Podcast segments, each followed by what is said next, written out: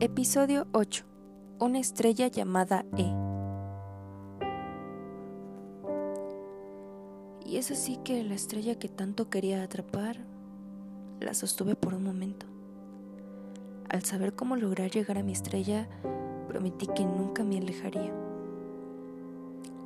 Aunque mi estrella tomó una decisión, no permitiría que volviese, puesto que, según él, ir implicaba tiempo y lo mejor era alejarnos, cada quien permanecer en su mundo. Se suponía que sería fácil, pero la verdad es que no lo es. Es muy difícil. Duele el alma. Si esa estrella supiera cuánto es que quiero permanecer con ella, cuánto es que me costó poder atraparla, aún así siempre la admiraré porque es una de las cosas que aún después de lo que me pidió podré hacer.